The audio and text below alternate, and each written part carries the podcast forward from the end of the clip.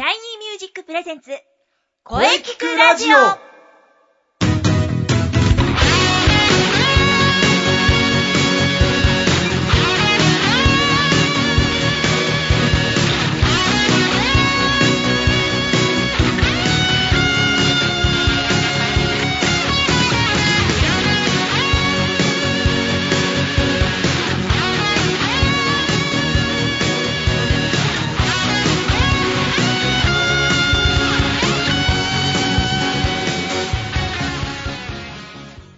シャイニーミュージック presents 声キクラジオ第50回放送です。はい。えー4月に入って2週目、うん。えー季節は確実に春から夏へ向かってます。えー本当に日が長くなってきましたね。そうですね。えーそして、まあ去年の5月からスタートしたこの声キクラジオ。はい。気がつけば50回目の放送です。おー。あっという間に50回。そして来月で1周年。月日の流れは早いなぁ。そうですね。まあでもこれからもしっかりと声について、えーとことん考えていきます。ボイストレーナーの斉藤慎也です。はい。声優の中西遥です。今週もよろしくお願いいたします。はい、今週もよろしくお願いします。はい。そして、はい。劇団俳優座の野上彩香です。よろしくお願いします。はい、野上さん、今年2回目の登場ですね。よろしくお願いします。野上さんお久しぶりです。よろしくお願いします。はい。はい。よろしくお願いします。はい、それでは野上さん、もう分かってますね。ええ、何ですか？この番組の名物ですよ。あの先生の大好きな何の日コーナーですよ。あー、そういえば前回もありましたね。はいはい。そうですよ。もう今はですね、これがないと始まらない。はい。さて、それでは何の日シリーズ？えー、本日 4月10日は何の日か知ってますか？はい。やはりまずはここからなんですね。あ、4月10日ですか。えーと、ちょっとわかんないんですけど、そうですね。多分、いつもの感じだと語呂合わせなんですよね。そうそうそう。で、4と10、4と、あ、あヨヨットの日とかですかおー、野上さんすごい。おさすがだんだん分かってきましたね。いえいえ、ただなんとなくですね。はい、えー、まずはヨットの日あります。これはですね、えー、ヤマハ発動機が制定しました。もちろん4と、え、4と10でね、ヨ、ヨ、等でヨットの語呂合わせです。うんあとはですね、えー、こんな日もあります。仕入れのお非総合卸売サイト仕入れコムを運営する株式会社アクアが制定した仕入れの日ですね。410で仕入れの語呂合わせですね。あーなるほど、あるんですね。あるんですね。まあでもこん、えー他にこんな日があります。四万十川の日。あ、高知県ですよね。そうです。あ、わかった。し4と10で四万十の語呂合わせ。おー、野上さんすごい。そうです。えーこれはですね、高知県中村市の四万十の日実行委員会が、えー1989年4月10日に制定しました。もちろん、えー市と4と10で、えー四万十の語呂合わせですよ。あ漫画、漫画どっか行った。えー高知県のですね、四万十川は全長 196km、本流にダムがなく、日本最後の清流と言われているんですよ。えー、四万十川、なんかすごい素敵な川ですね。癒されそうな川ですね。うん。うん。ぜひ機会があれば行ってください。きっと癒されますから。それではお便りが来ておりますので、えー野上さんに読んでいただきましょう。はい、よろしくお願いします。はい、了解しました。それでは紹介させていただきます。はい。ラジオネーム、寝る子は育つさんからです。あ、なんと、寝る子は育つ。そうですね。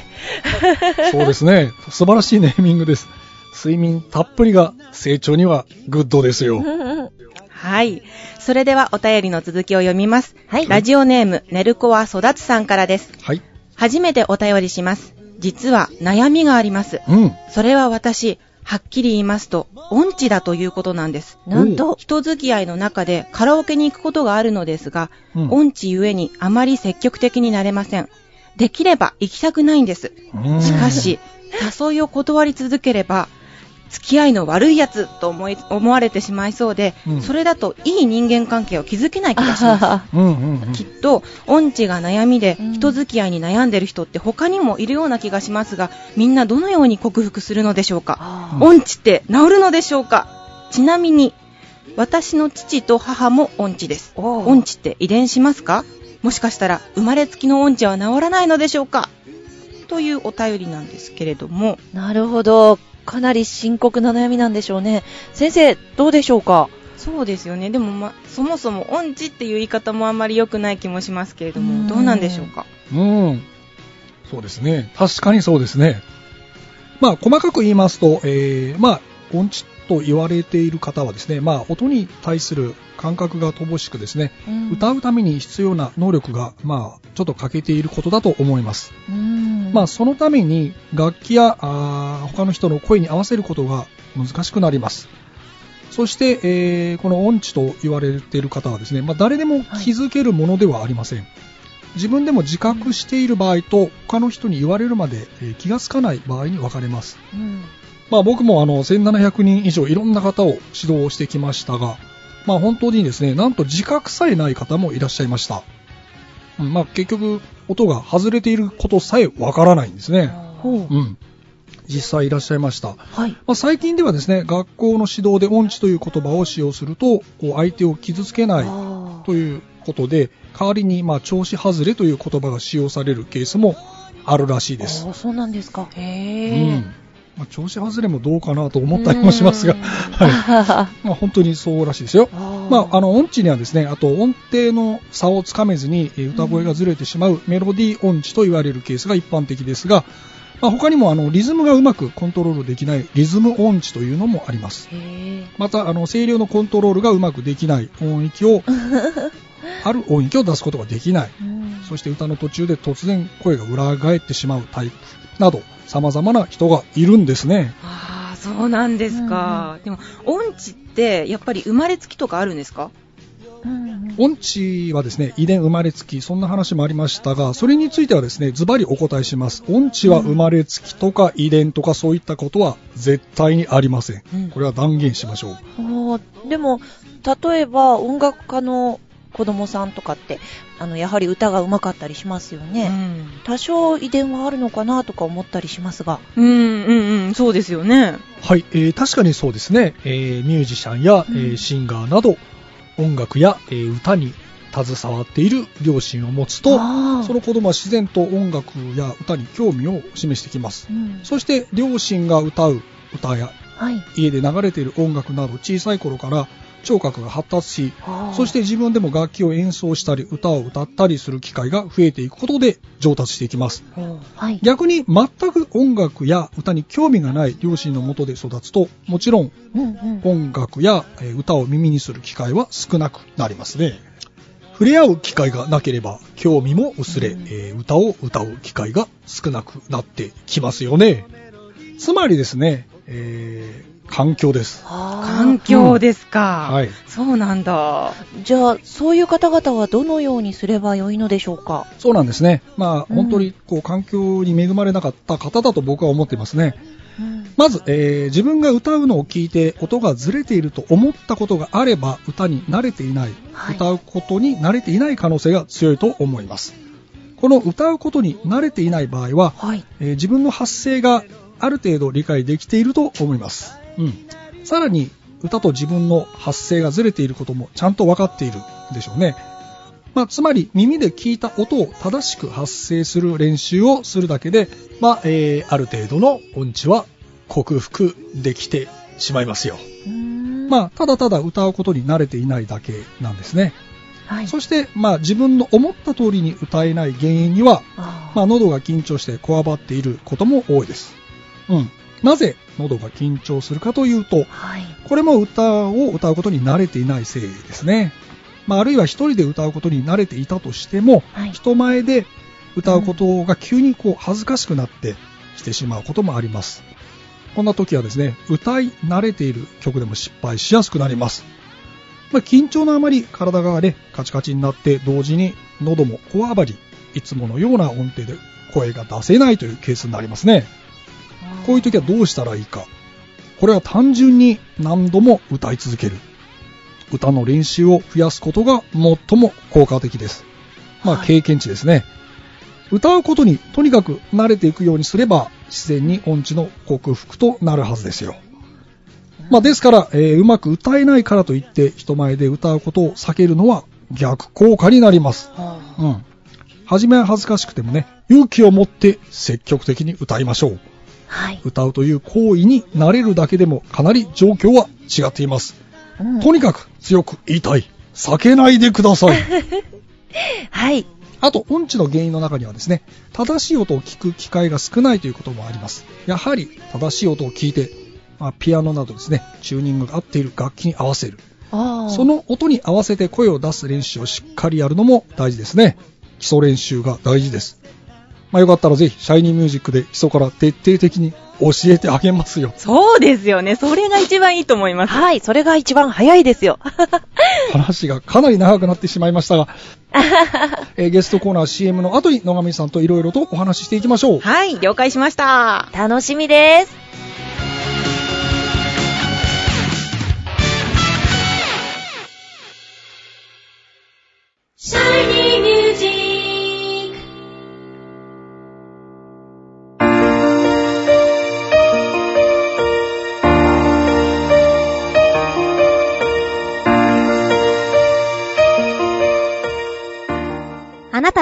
自分の声が好きですか？あなたの眠っている本当の声を目覚めさせましょう。充実の60分、マンツーマンボイストレーニング。シャイニーミュージック。まずは体験レッスンをお試しください。お問い合わせは03-3208-2367 03-3208-2367 2367ホームページは shinymusic.com まで。自分の声を好きになろう。一つ一つの不思議さにいつの間にか惹かれてた。あどけない少女の瞳が輝いて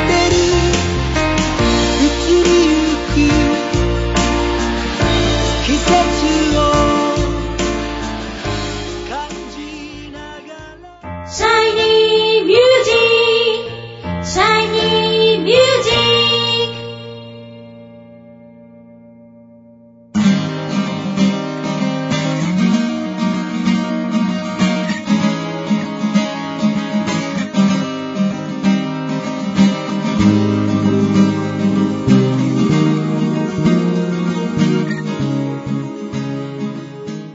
それでは、えー改めて本日のゲストを紹介いたします。えー俳優座の野上彩香さんです。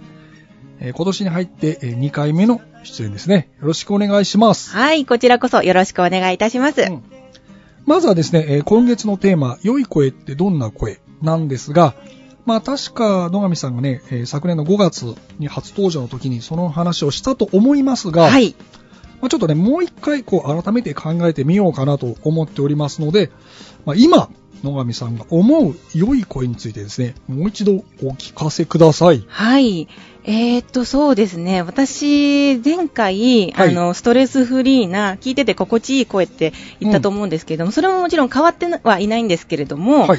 舞台とかうん。で、例えばその透き通ってる声とかじゃなくて、うんかすれてたり、すごく味のある声ってあると思うんですよ。はい。そういう意味で、印象的な耳に残る声っていうのがいい声だなって私は最近思ってるんです。おー、なるほど。やっぱりあの歌もそうですけど、うん舞台とかいろんなところで声は使うと思うんですけれども、うんそねの中でやっぱり一番人の心に残る声っていうのは、うんいい声なんじゃないかなって自分では思ってやっています。人の心に残るはい声。うん。なるほどね。まあ、こうだんだん考え方も少し変わってきますからね。そうですね。このテーマはちょっとね、また、時間経ったらもう一回はい。聞いてみましょうかね。はい。はい。ありがとうございます。えーそしてですね、あのーそうですね、前回2月のね、あのーシャイニーミュージック公演は、まあちょっと残念でしたが、はい。まあ次回の公演がですね、あと早いことにもう3ヶ月後に迫ってます。えーまあ、次回ね、あのー出演されると思うのですが、えーどのようなステージをお考えでしょうか？はい。3ヶ月後ですね。あっという間に早いですね。早いですよ。えーと、いつもは、あの、洋楽と邦楽を、あの、歌ってるんですけれども、まあ、はいその中で、今回は洋楽3曲、全部洋楽でうん。チャレンジしてみようかなと思っています。なるほど。はい。で、いつもは、あの、結構、男性ばっかりじゃなくて、女性とか、いろいろバランスを見ながら決めてるんですけれども、例えば、はいまあ、バラードであったり、アップテンポであったり、3曲ともちょっと感じの違った曲でいければいいなと思っております。なるほど。はい。うーん。非常に。7月21日です。はい、21日ですね。頑張ります。はい。あの、楽しみにしておりますので。はい。えー、それではですね、えー、これが一番大事なことだと思いますが、最後に、えー、舞台がいよいよ、もうね、すぐですよね、今月あると聞いておりますが、まあ、舞台の情報、まずはこれでしょう。野上さんのいろんな情報ですね。はい。お聞かせください。はい。えっ、と、私の所属している劇団俳優座の本公演に出演します。はい。日にちが4月の13日から24日まで13ステージあります。13ステージ？はいお。で、題名が鳥つく島という、えー物語でございます。取り付く島。こちらはですね、あの、はい東直子さんという方の人気の小説を舞台化したものですね。ねはい。こちら原作を読んでる方も読んでない方も違った楽しみ方ができますので、ぜひ読んでる方も読んでない方もどちらも来ていただければと思います。このお話の内容なんですけれども、はい。えっ、と、死んでしまって心残りがある人っていうのが、んんんこの世にある何かのものを取り付く島っていうのにできるんですね。で、死んでしまったあなたに取り付く島っていう係が問いかけるんです。うん。で、心残りはありませんかと、うん何か物に取り付いて、一度だけこの世に戻ることができますよで、でも取り付くだけなんです。見守るだけで何もできないんですね。ね。はい。なので、例えば、妻は夫のマグカップになったりとか、ああとはー父が家族のマッサージ機になったり、うん。娘が母の補聴器になったりっていう形でですね、あの、話したり動いたりすることはできないんですね。ただ見守るだけっていううんうん。形で、ちょっと切なくてほろ苦いようなお話なんですけれども、うん。とてもや、あの、温かくて優しい話になっております。で、音楽の方、振り付けの方も豪華な、あの、スタッフの方をお迎えしているので、とても、あの、舞台としても楽しめると思いますので、はいはい。どうぞよろしくお願いいたします。はい。そうですか。はい東直子さん。はい。ちょっと本、うん？うーん、そうか、えー、ちくま文庫から出てるんですよね。うーん、ちょっと読んでみようかな。はい、結構あのー短編集のような形でいろんな話が入ってるんですけれども、それを舞台の時は全部つなげて一つになるようにっていう形で作っておりますので、はい面白いと思いますなるほど。公演も長いですね。そうですね、2週間近くやってますのでうん。、すごいですね。はい大変ですね。あそうですね、それで肝心な場所をはい言うのを忘れていました。あすいません。場所？はいはい場所が、えー三軒茶屋にあるシアタートラムという場所でやります。うんはい、とてもいい劇場です。うんこちらでやりますので、4月13日から24日まで、はいもしお時間ありましたら、ぜひよろしくお願いいたします。まあ、あとあれですね、野上さんのブログとツイッター。そうですね、野上彩香で検索しますと、ブログが一番上に出ますので、そちらにも載ってますので、よろしくお願いします。ぜひチェックしてください。はい。はい、非常に楽しみですね。もういよいよですね。そうですね、もうすぐですそうね。ですね。はい、えー、ちょっと私も見に行こう。はい。よろしくお願いします。ぜひ。はい。それでは本日はありがとうございました。えー俳優座の野上彩香さんでした。ははい、ありがとうございました。い。ありがとうございました。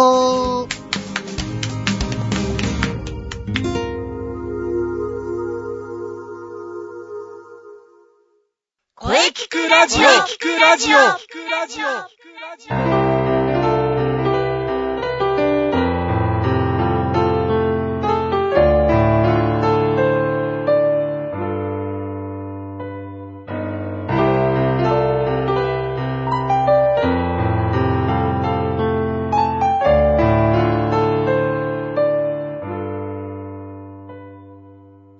はい、えーお疲れ様でした。お疲れ様でしたう。ん野上さん、久しぶりの登場でした。今年も期待しております。はい。野上さんのお話大変貴重でしたね。さて、この声聞くラジオでは皆様からのお便りをお待ちしています。お待ちしてます。メールは、声聞くラジオアットマーク、シャイニー -music.main.jp まで、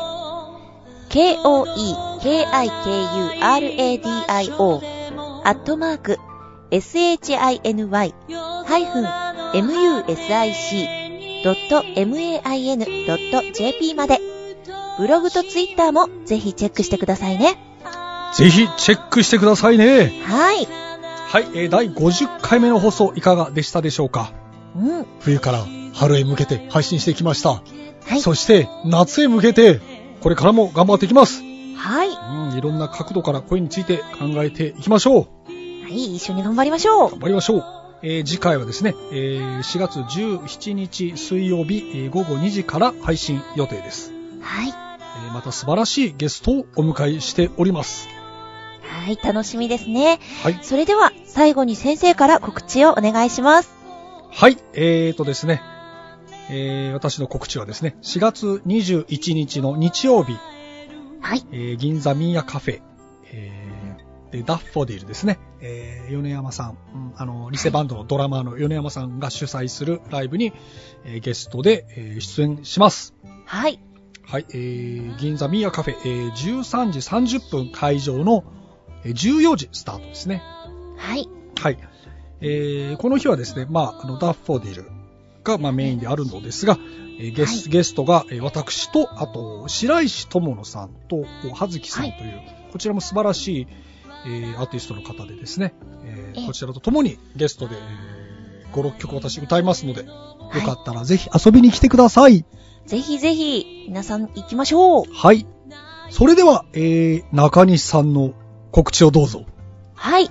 えー、中西は、えー変わらず声優プラスというアプリに出演しています。はい。えー、アプリ自体は無料で、えー、ダウンロードができまして、あと、中西の項目はちょっと有料チケットになりますが、えー、1ヶ月お菓子をちょっと、あの、多めに買ったと思えば、そうですよ見てい。ただけるかなと思います。そろそろ花粉症の季節が過ぎ去り、えー、そうですね。次の段階に入るのかな。でも私まだ花粉症続いてますね。え、そうなんですか？どうやらヒノキもあるようです。ああ。はい。あとですね、前回お話をしていました、はい。話し方のワークショップの日はいはい程と場所が決まりましたので、お知らせをさせてください。はい。はい。えーこちらがですね、ちょっと定員になり次第締め切りでして、今割とご応募いただいているので、あ。と少しで締め切ってしまうかもしれないんですが、もしご興味のある方は、えー中西のブログにありますメールアドレスからお問い合わせください。はい。話し方技術ワークショップ MC 司会編ということで、声優、俳優、そして MC 司会歴15年の中西遥が話し方のワークショップを開催します。うん。今回は MC 司会業のお仕事のための話し方ということで、はい。現場で役立つ実践的な知識とテクニックをお教えします。うん。こちらはですね、MC や司会志望の方に限らず、うん。声優やナレーター志望など、声を使う仕事を視野に入れている方、はい。人前で話す機会の多い方、効果的に伝わる話し方に興味のある方にも役立つという内容です。なるほど。この4月は2日間にわたり開催します。はい。両日参加はもちろん、1日のみの参加も可能です。はい。4月14日日曜日、19時から22時。そして21日日曜日、19時から22時。21はい時。ちょっとどっかで聞いた日程ですね。はい。こちら、えー2日間開催します。参加費は1日あたり1000円です。うん。2日で2000円です。で、場所がですね、高円寺にあります、中野区役所区民活動センター大和です。ぜひ行きましょう。えー詳細はメールアドレスまでお問い合わせください。よろしくお願いします。はい。はい。なるほど。これはですね、あの、非常に、あの、興味、私もありますのでですね。はい。何かと被ってますがね、先生。いや、あの、時間は被ってないので大丈夫です。はしごしてもらえれば。私、昼ですから。はい。じゃあ私夜ですから、じゃあ、はい。かぶってません。その日は声聞くラジオデーということで皆さん、はい。ぜひ、昼は銀座で、はい。え夜は高円寺で行きましょう。よろしくお願いします。はい。はい。はい。えーとね、えー、それではですね、えーはい来週も良い声について、はいゲストさんに語っていただきたいと思っております。はい、楽しみにしてます。うん。まあ、あとはですね、あはいそろそろ1周年が近づいているので、う1周年企画もですね、はい。着々と進めておりますので、ーなんだろう。それは5月1日放送予定ですが、はい、楽しみ。はい。じゃあ皆さん待っててくださいね。待っててね。うん はい。それでは、また来週